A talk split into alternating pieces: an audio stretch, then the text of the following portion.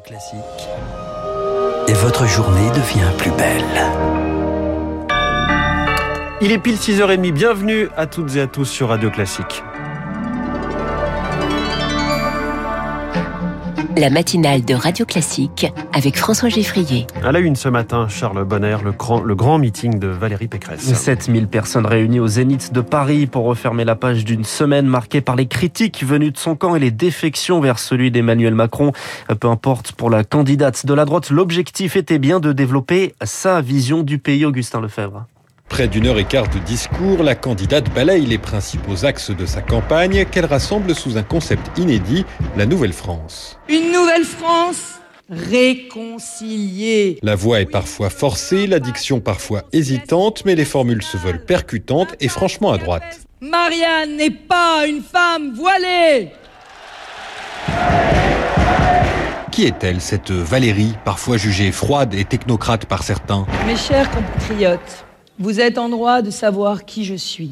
Depuis l'enfance, la France coule dans mes veines. Elle évoque ses épreuves, remercie Nicolas Sarkozy, déclare son amour à Jérôme, son mari, et à ses enfants.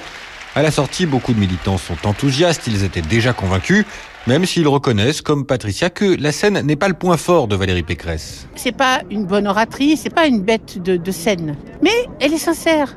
Et puis, elle va jusqu'au bout des choses. Et quand on demande à Bénédicte, étudiante en droit, si elle estime que ce dimanche était le tournant tant attendu, Je pense qu'il y a encore euh, un peu de boulot ouais, pour avoir le tournant. cette semaine, Valérie Pécresse va poursuivre sa campagne en Vendée et dans les Alpes-Maritimes.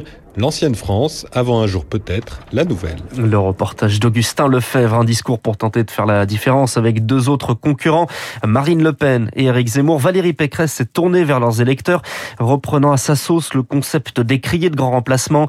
Marine Le Pen, de son côté, était hier soir sur France 5, émission consacrée à la politique internationale, interrogée notamment sur l'accueil des femmes afghanes victimes des talibans.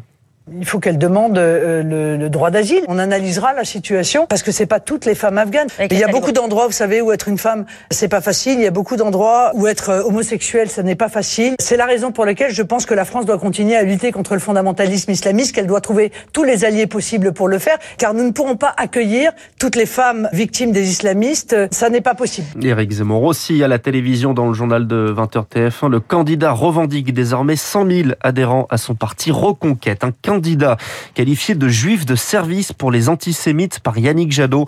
Le candidat écologiste reproche à Éric Zemmour de promouvoir, je cite, la division, le racisme et le révisionnisme. Il est 6h32. Le procès de l'assassinat du père Hamel s'ouvre aujourd'hui. Quatre personnes jugées par la Cour d'assises spéciale de Paris. Les débats commencent donc aujourd'hui et pour quatre semaines pour tenter de faire la lumière sur les complicités Elodie Wilfried.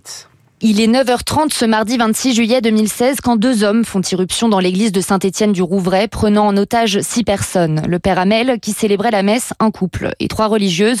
L'une d'elles parvient à s'enfuir et à donner l'alerte.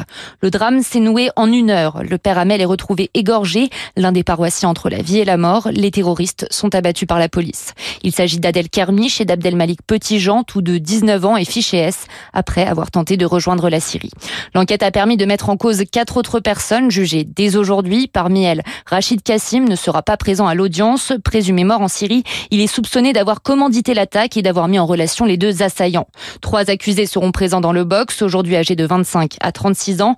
L'enquête n'a pas permis de déterminer s'ils avaient participé à la préparation de l'attentat, mais ils auraient encouragé le passage à l'acte. Ils encourent jusqu'à 20 ans de réclusion. Elodie Wilfried et le verdict est attendu le 11 mars. Un nouveau cas de Covid au procès du 13 novembre. Mohamed Amri est testé positif, déjà interrompu deux fois depuis janvier après la contamination d'autres accusés.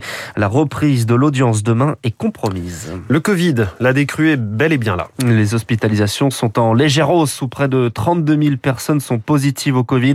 Un chiffre qui semble atteindre son pic. Mais après, à quand la prochaine vague? Une étude récente du Conseil scientifique britannique esquisse plusieurs scénarios. Rémi Pister, une chose est sûre, le virus ne va pas disparaître.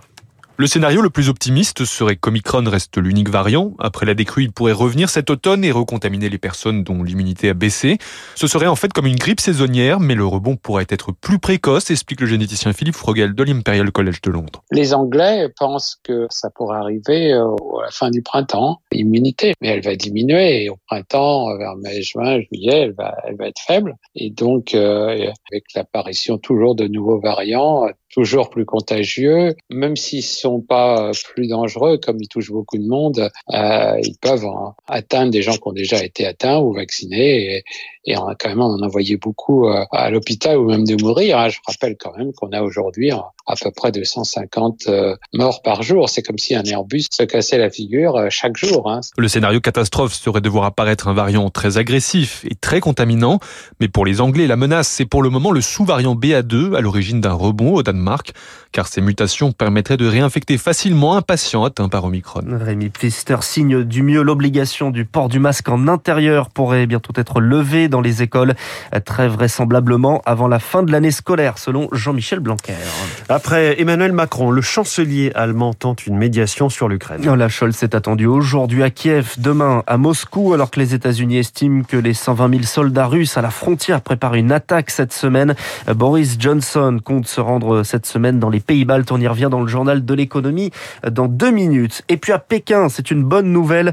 La France vient de décrocher sa troisième médaille d'or. Guillaume Cizeron et Gabriela Papadakis remportent l'épreuve de danse sur glace. C'est donc la onzième médaille française, après notamment celle en biathlon de Quentin Fillon-Maillet hier en poursuite. Merci Charles Bonner. Effectivement, cette médaille d'or pour Cizeron et Papadakis. Belle revanche sur une, danse un petit peu ratée pour raison technique en 2018 au JO de Pyeongchang en Corée. Merci beaucoup. Vous revenez tout à l'heure.